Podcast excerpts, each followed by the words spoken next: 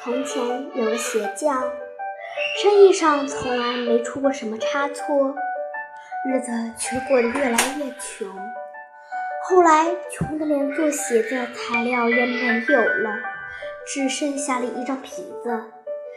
他把这张皮子裁剪好，发现刚刚够做一双鞋子，然后他就上床休息，睡前还做了乞讨。由于他为人问心无愧，所以睡得很香很甜。第二天一大早，他洗漱完毕，穿好工作服，走到工作台前准备做鞋，却惊奇地发现鞋已经做好了。他完全给糊涂了，不知道这到底是怎么一回事。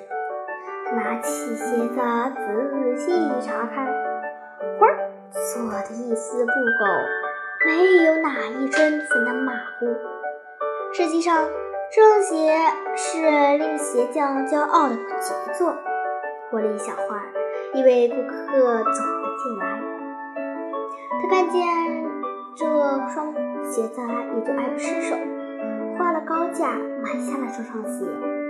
这样一来，鞋匠就有了足够钱去买。可以做四双鞋子的皮子。第二天清早，鞋匠发现四双鞋子已经做好了。于是这一复一日，他头天晚上裁剪好的皮料，次日一早就变成了缝制好的鞋子。不久，随着鞋匠生意的兴隆，他也成了一个有钱人。圣诞前几天的一个晚上，鞋匠在上床睡觉前对妻子说：“咱们今晚上熬个通宵，看看到底是谁这样帮助我们，好不好？”他妻子欣然同意，并点燃了一根蜡烛。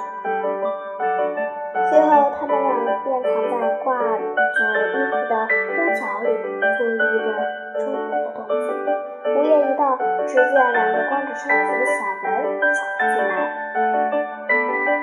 坐在鞋匠的工作台前。他们刚一坐下，就拿起裁剪好的皮料，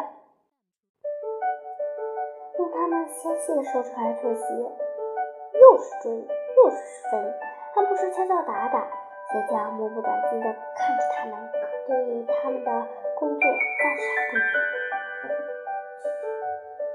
他们做好了鞋子，又把东西整理得井井有条，然后他急急忙忙地离去。第二天早上，江冷气的对他说：“是这两个小人，他们，咱们发了财，咱们是他们才是。他们光着身子半夜里走来走去，一定会着凉的。”我跟你说，咱们怎么办？我打算给他们每人做一件小衬衫、一件小背心和一条小裤子，再给他们每人织一双小袜子。你呢？给他们每人做一双小鞋。她丈夫很赞成这主意。到了晚上，给两个小人儿的礼物都做好了。